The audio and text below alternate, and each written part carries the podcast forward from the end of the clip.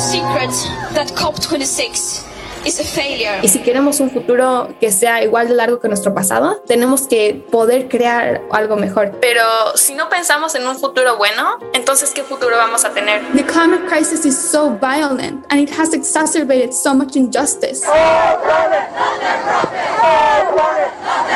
Tenemos que proteger el futuro porque es injusticia que no estén protegiendo nuestro futuro. Hasta me da tristeza que la gente piensa que alguien me tiene que pagar para que me importe el mundo, para que me importe el medio ambiente. El país Porque estoy convencida de que debemos hablar de ello mucho más de lo que hemos hecho. presenta Al habla con Barkentin. Honorable heads of state and present delegates, my name is Shie Bastida, and I am a climate justice activist from Mexico. When we talk about the impacts of the climate crisis on future generations, we speak on them as if those generations were not here. But we are present. By 2050, I will be 48 years old. And when I look out of the window, I will see the world you are negotiating right now. Shille Bastida es una activista mexicana de 19 años de edad que participó en la conferencia número 26 de las partes de la Convención Marco de las Naciones Unidas sobre el Cambio Climático, mejor conocida como la COP26 en Glasgow, en Escocia. ¿Qué piensan estos jóvenes hombres y mujeres sobre el cambio climático y por qué han mantenido un activismo global tan importante? De eso va esta semana en Al habla con Barkentin. Shilla Bastida, ¿cómo te encuentras? Hola, me encuentro bien, estoy un poco cansada por la COP, pero todo bien. Ahorita estoy en Glasgow, en Escocia, para la conferencia de las partes. A ver, Shilla, cuéntanos un poquito de ti. ¿De dónde eres? ¿Qué haces? ¿A qué te dedicas? Yo soy de San Pedro de Cultepec, que es un pueblo en México cerca del municipio de Lerma. Y ahorita estoy estudiando en la Universidad de Pensilvania, estudiando ciencias ambientales con concentración en política. Y yo soy una activista por la justicia climática, lo cual significa que organizo protestas para demandar legislación para el cambio climático. Y ahora me encuentro en Glasgow para una conferencia de Naciones Unidas para demandarle a los líderes mundiales que se tome nuestro futuro en serio. How many more cops are you going to have before we take action? We know exactly what needs to be done, and it starts by opening our hearts and our spirits. ¿Qué te hizo meterte al tema del medio ambiente? ¿Por qué? ¿Por qué le entraste ahí?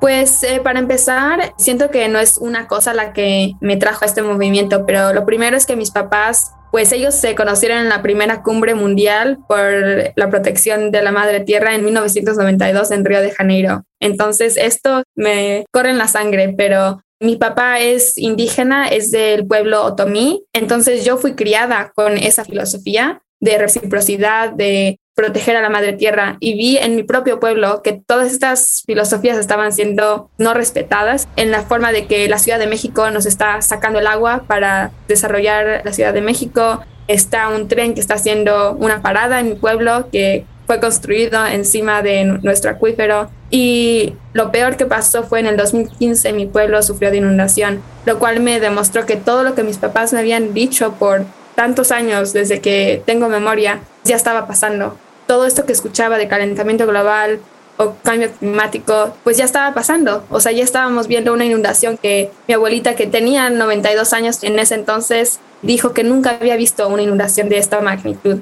Ese mismo año, mi papá consiguió un trabajo en Nueva York con Karen Gore, que es la hija de Al Gore, el vicepresidente de Estados Unidos hace unos años. Y entonces, pues obviamente mis papás tienen mucha suerte de que su trabajo pagado pueda hacer en este movimiento, pero nosotros como activistas jóvenes no. Pero yo sí me hice la pregunta, ¿por qué las voces de los jóvenes son diferentes? Y mi respuesta fue que nosotros tenemos esa juventud y esa vista de que tenemos que proteger el futuro porque es injusticia que no estén protegiendo nuestro futuro. Entonces tenemos una moralidad y una ética que traemos a la mesa que los adultos tal vez no pueden tener porque sus futuros no están en tanto riesgo como el de mis hijos. Entonces, por eso empecé a estar activa en este movimiento. Empecé con mi club de medio ambiente en mi preparatoria y desde ahí creció a que yo empecé a organizar protestas. Ya estaba organizando la ciudad entera de Nueva York. Organicé más de 300 mil personas en las calles de Nueva York.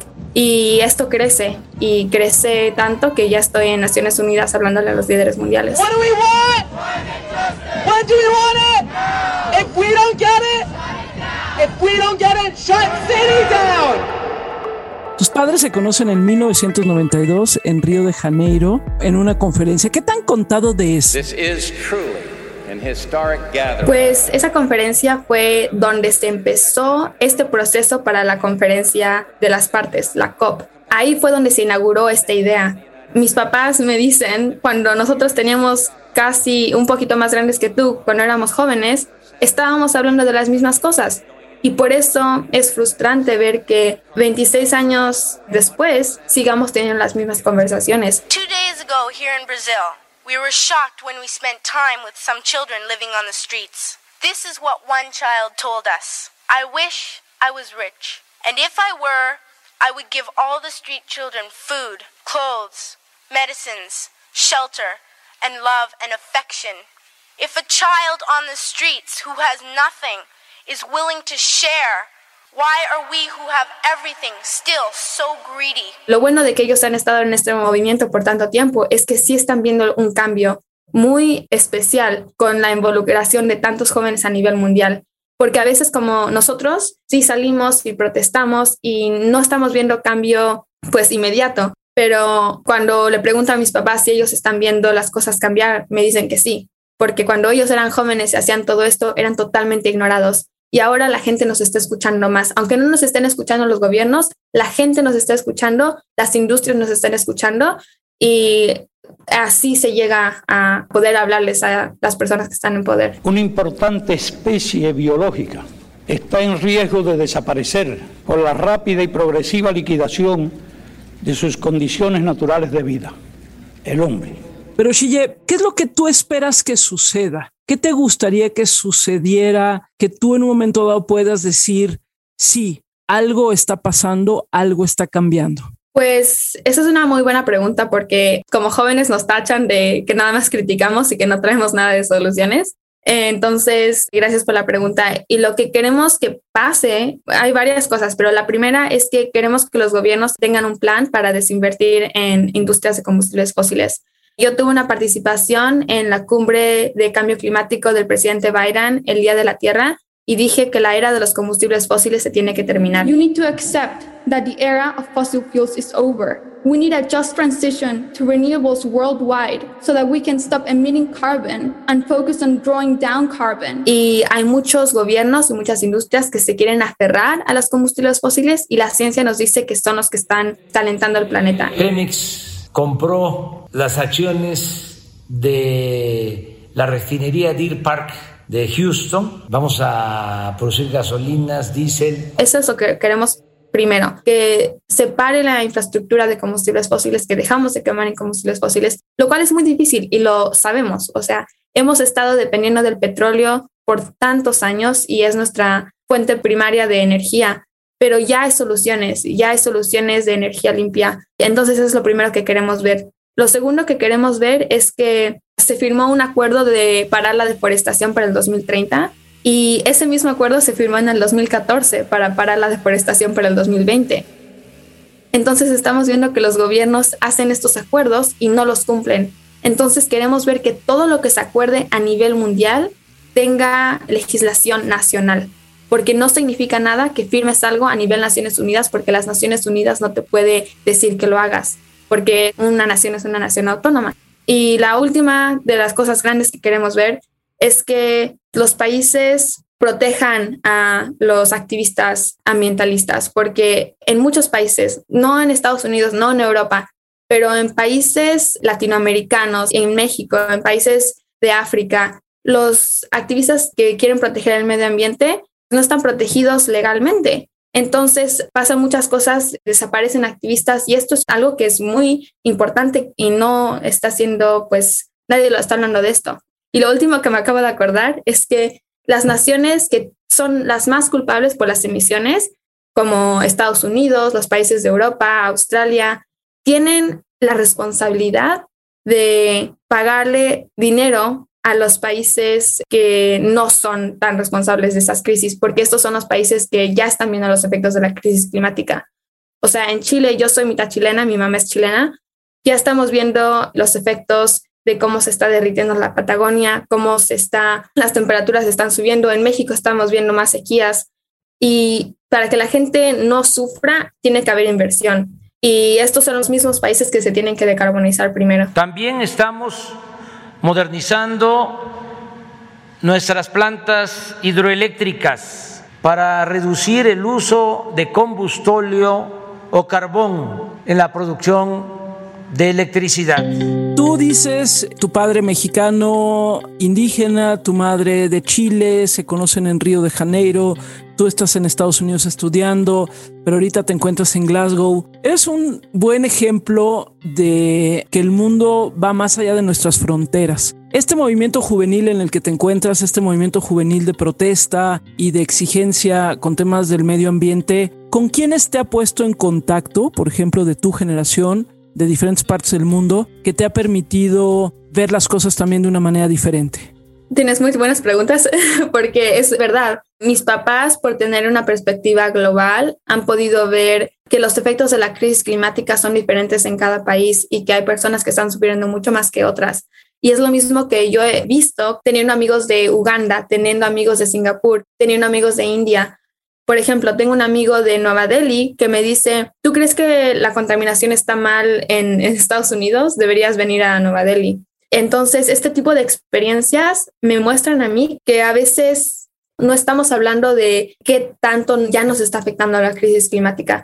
Mi amiga de Uganda, que tiene mucho reconocimiento a nivel mundial, Vanessa Nakate, pues está diciendo, África se está quemando, o sea, la selva del Congo está siendo masivamente afectada por la industria de agricultura y todas estas cosas no están siendo cubiertas por los medios, nada más estamos hablando de todos los efectos de la crisis climática como si fueran incidentes que son así, un incendio, una inundación, no estamos conectando que son todos partes de la crisis climática. Entonces, pues sí, esta perspectiva global es muy importante, pero lo más importante es que con esta perspectiva global regresemos a nuestras comunidades y las hagamos mejor. Mis papás, de hecho, han estado tratando de limpiar el río Lerma por los últimos 20 años, más 25 años, porque ya tengo 19, y han estado tratando de limpiar la laguna de mi pueblo. Y yo, cuando termine la universidad, quiero regresar a México y quiero regresar a mi pueblo, quiero ver a mi pueblo limpio, quiero ver que las inundaciones no afecten los negocios, quiero que haya infraestructura que proteja a nuestra comunidad, porque proteger a la comunidad en México específicamente es proteger cultura y proteger tradición porque una vez que se pierde esto, no podemos recuperar toda nuestra cultura tan fácilmente. Y es muy importante que nos demos cuenta de la riqueza biocultural que tenemos, cómo la cultura y la biodiversidad están de mano a mano. Chille, decías hace rato algo que me llamó la atención. Hablabas de la moralidad, hablabas de la ética y decías que ustedes, que son una generación joven, tienen una moralidad y una ética diferente. Están poniendo sobre la mesa una moralidad y una ética diferentes porque tienen una visión de futuro, sin duda, muy diferente a la mía, que ya tengo muchos más años, y muy diferente a la de incluso el presidente Biden, por ejemplo, pues que tiene ya muchísimos más años. ¿Cuál es esa ética de futuro? Shille, cuando tú hablas de una moralidad y de una ética diferente porque hay un futuro diferente, ¿a qué te refieres? Pues esto es algo que siento que los adultos no han tenido pues esa valentía de intentar imaginar el futuro. Porque yo quiero ver al presidente AMLO, al presidente Biden en la cara y preguntarles, ¿cuál es el futuro que estás imaginando? ¿Cuál es el futuro que nos vas a dejar? Y no pueden tener esa valentía de imaginar porque están tan concentrados en cuánta tierra más se va a industrializar, cuánta tierra más se va a convertir en tierra para agricultura o tierra para estos proyectos de combustibles fósiles. Entonces, eso es un futuro que nosotros no queremos. Queremos un futuro sostenible, un futuro limpio, un futuro en el que no tengamos miedo de salir, no tengamos miedo de tener hijos, porque eso no es algo que es bonito y, o sea, todo esto de nuestra lucha para la justicia climática, al final del día es lucha para la felicidad y lucha para que nosotros no estemos tratando de resolver todos los problemas que se han acumulado por tanto tiempo. Entonces, cuando hablamos de esa ética, esa moralidad, nos referimos específicamente a que queremos imaginar un futuro a largo plazo. Y hay un dicho indígena que es muy importante, que dice que tenemos que recordar la sabiduría de las siete generaciones pasadas para asegurarnos que las siete generaciones futuras estén saludables. Y nuestros presidentes, nuestros líderes en el sector privado y público no están pensando con esa mentalidad de siete generaciones, están pensando con una mentalidad de la siguiente elección. Entonces, pues es una manera diferente de ver cómo funciona nuestra relación con la madre tierra y nuestra relación con el tiempo. Creo que hay mucho para estar decepcionado, creo que no se hizo lo que se tendría que haber hecho en el momento que se tendría que haber hecho y se sigue sin hacerse ahora pero también creo que este tipo de marchas y ver a toda la gente joven que viene con una mentalidad distinta y con un compromiso distinto es razón para ser optimistas. Chille, cuando te dicen, y seguramente te lo dicen con frecuencia, que eres una soñadora, eres una romántica, eres poco realista, que el mundo funciona de otra manera, que no se puede eliminar las lógicas de producción, ¿qué contestas, Chille? Mi respuesta es que todo lo que tenemos ahorita fue creado, entonces todo lo que tenemos se puede cambiar. Obviamente, sí me dicen que a veces tengo una imaginación del futuro que es muy idealista, pero si no pensamos en un futuro bueno, entonces ¿qué futuro vamos a tener? Si no tenemos ese coraje de pensar en un futuro mejor, no vamos a tener ese futuro. Tenemos que tener ese coraje de imaginar algo bonito para poder pelear por eso. Tenemos que poder pensarlo. Yo siento que, por ejemplo, Naciones Unidas fue creada en 1940 y tantos, 1950, al final de la Segunda Guerra Mundial, para prevenir guerras mundiales. Entonces, ¿por qué no podemos crear algo para prevenir el calentamiento global en términos de prevenir que industrias de combustibles fósiles sigan funcionando? A veces este tema de cambio climático es muy abstracto y sí nos damos cuenta de que hay muchos sistemas que tienen que cambiar, los sistemas extractivistas, los sistemas de, por ejemplo, la industria de ropa, que son muy eh, contaminadoras, pero todo esto es posible, porque este modo que hemos tenido de producción es muy joven, unos tantos cientos de años, y nosotros como humanidad hemos estado aquí mucho más, y si queremos un futuro que sea igual de largo que nuestro pasado, tenemos que poder crear algo mejor. Siento que sí lo podemos hacer. Yo creo que la crisis climática es la crisis más grande que hemos tenido, pero también es nuestra oportunidad más grande para darnos cuenta de qué hemos hecho mal y qué podemos hacer mejor. It should be obvious that we cannot solve a crisis with the same methods that got us into it in the first place. And more and more people are starting to realize this. ¿Quiénes te han inspirado o quiénes de repente dijiste, ay, me acaban de contar algo que yo no había escuchado? Ay, pues mucha gente. Siento que a veces lo que no sabemos hacer es escuchar. Por ejemplo, los que están escuchando ahorita, muchas gracias por escuchar porque siento que tenemos una idea de que no debemos escuchar perspectivas nuevas. Y hay muchas perspectivas nuevas que yo he escuchado que me han agregado a cómo veo el mundo y cómo pienso las cosas. Entonces, alguien que me ha inspirado mucho, por ejemplo, es Cristiana Figueres, que es de Costa Rica, y ella fue la que logró que todos los líderes mundiales firmaran el Acuerdo de París en 2015 para la COP21. Hay 7 millones de personas que están muriendo hoy por hoy cada año por la polución del aire. Gran parte de esa polución es producida por los combustibles fósiles. Si no fuera por ella y por su equipo, todos los países no hubieran firmado el Acuerdo de París. Entonces, a veces, esa persona que tiene la iniciativa para decir, ¿cómo es posible que no vamos a pelear por un mundo mejor? Ni otras personas que me han inspirado, pues Dolores Huerta, por ejemplo, ella es una líder para los trabajadores en Estados Unidos, para los trabajadores específicamente latinos y latinas, que dice que pues logró mejores condiciones de trabajo para los trabajadores. When you see people that need help, you have an obligation to help them. And you shouldn't wait for people to ask. And so once I learned organizing skills, then I felt that I had an obligation uh, to be able to help folks to teach them how to come together and you know be able to fight for the rights that they need. Entonces, personas así que te das cuenta de que el activismo sí funciona y que el activismo a veces es cansado, pero si celebramos lo que podemos lograr, es lo que nos mantiene fuertes. Y por último, mi abuelita, mi abuelita me inspira porque, o sea, nosotros no venimos de una familia con dinero para nada. Mi abuelita tuvo 10 hijos y sacó adelante a sus 10 hijos y tuvo que ir a vender todos los días por 30 años a la Ciudad de México para juntar dinero para poner a todos mis tíos y a mis tías en la escuela. Entonces ella merece un premio por toda su resiliencia y toda su valentía, porque por muchos años no teníamos nada y ahorita pues mi papá, por ejemplo, logró ir a la universidad y ahorita ya hasta tiene un doctorado y eso es lo que creó un mundo mejor para mí y luego de regreso para mis abuelitos. Entonces, esas son las personas que me han inspirado.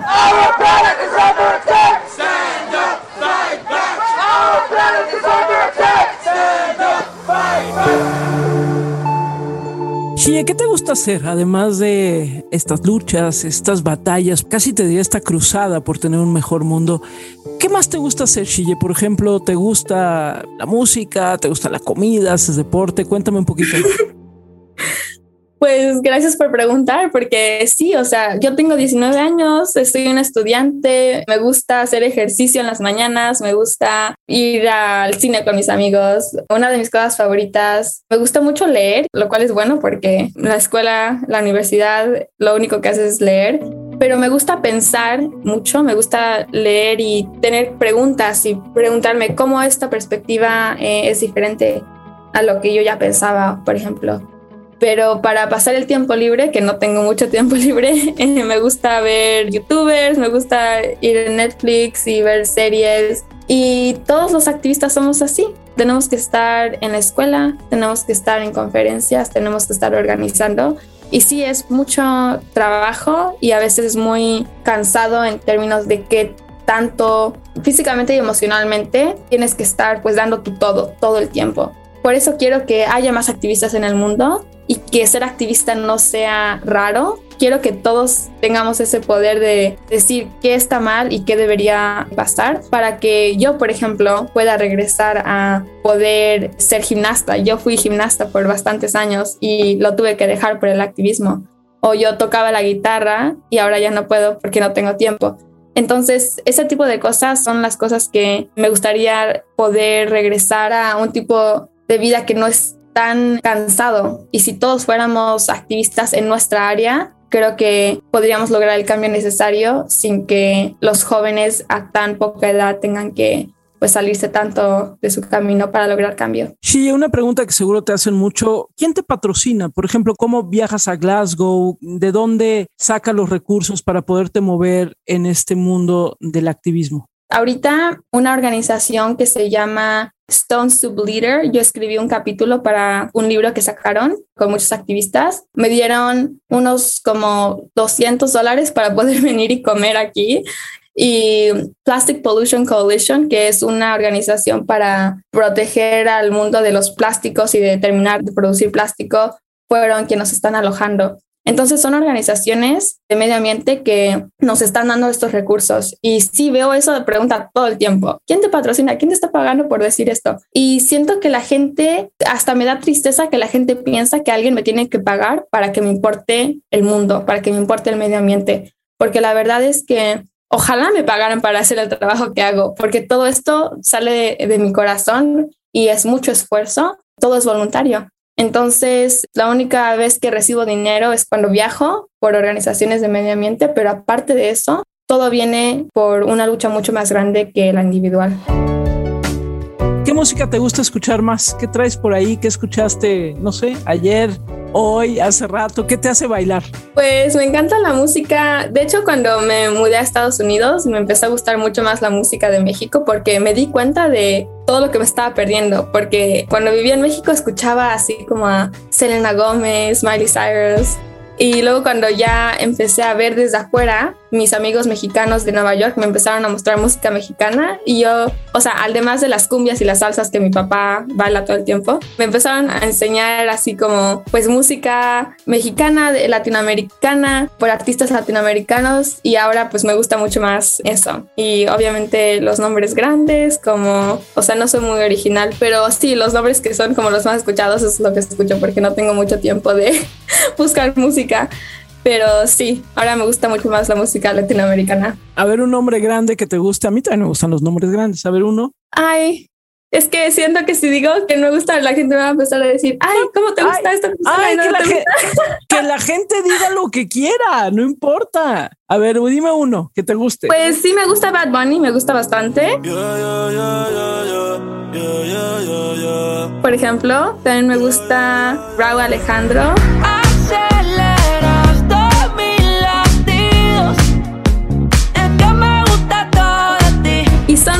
Pues los que son más escuchados y entonces eh, siento que van a empezar a decir, ay, oh, qué básica, ¿no? Pero sí me gusta. Chille, gracias en verdad por esta conversación, felicidades por todo lo que hacen y bueno, sigamos platicando. Muchísimas gracias. Muchas gracias. Al habla con Barkentin. Cada semana una nueva conversación. Al habla con Barkentin. El país presentó.